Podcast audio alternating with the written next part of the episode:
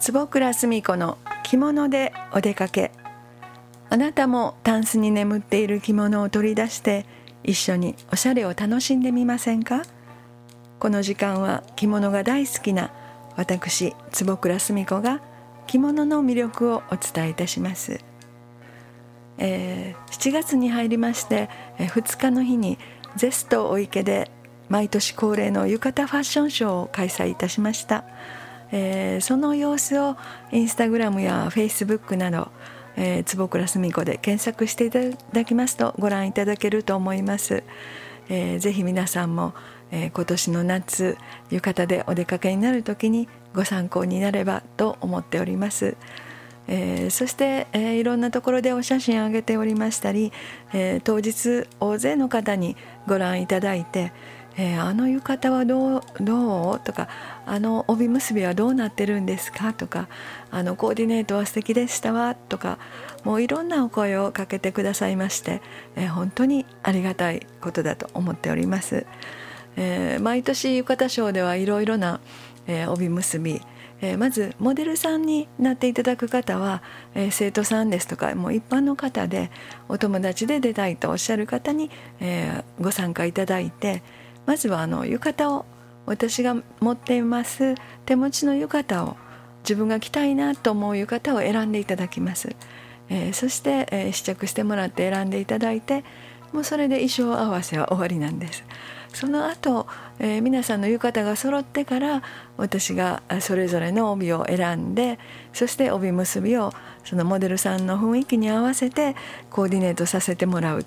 そして当日巻きつけの先生方にお手伝いいただいて、えー、私のイメージに沿ったような、えー、帯結びや着付け方をしていただくという、えー、そんな流れで本番を迎えてるんですがその中でも、え今回とっても評判が良かったのが、まあ、それぞれあるんですが、え風船太鼓が、え2点出まして、え風船太鼓まあ皆さん今年は割といろんなところで流行りみたいで、えー、たくさんされているみたいですが、まあ、帯によっても印象も変わりますし、えー、それから小物によってもとっても変えることができます。えー、ミセスの方でしたら、プチヘコ帯なんかはちょっと風船太鼓の横のあのお太鼓の横の部分から角のように出してもいいですしそれからお若い方でしたらもう風船太鼓のお太鼓の上に華やかに、えー、レースなんかでしたら結んで豪華にされてもいいと思います。えー、同じ結び方でも小物によっていろいろ変わるというのもあります。えー、そして、えー、もう一方は、えーと、モデルさんは美容師さんなんですね実は。で浴衣を選んで帰られまして、えー、グリーン地の絞りの浴衣を選ばれました。そして私が皆さんで揃って、えー、浴衣に帯をコーディネートしていきましてそのグリーンの絞りの中でも大きなお花があってその模様に、まあ、虹色みたいになっておりますのでお花がその辺のこうエンジ色を選んで帯を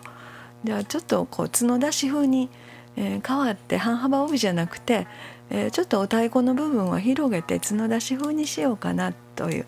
そんな思いでそのえー、ちょっとラメが入っておりますし華やかな感じもする帯を選びました。園児というか赤紫ですね。そうしましてそれを皆さんに、えー、大体皆さんの浴衣と帯決まりましたよと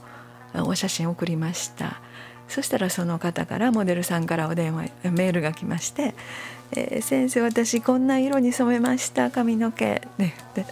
それがまた私が選んだ帯の赤紫とぴったり一緒のヘアスタイルだったんですよ。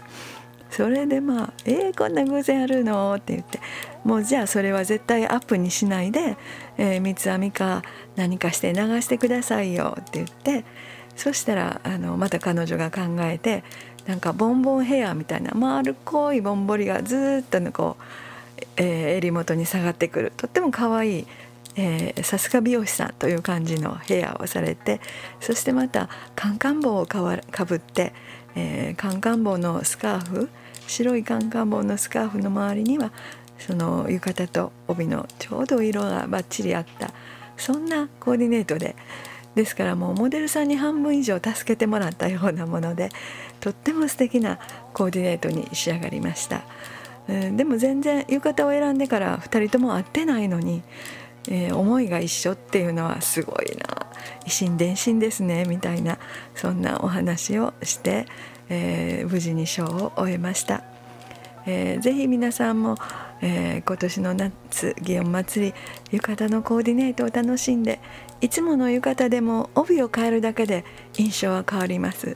小物帯締めそれから帯揚げプチへこ帯みたいなそんなものをまた合わされると随分同じ浴衣でも印象が変わります。ぜひ、えー、私のインスタグラム、えー、フェイスブックなどご参考にされて今年の夏楽しんでお出かけしていただいたらいいと思いますお相手は着物大好き坪倉澄子でした。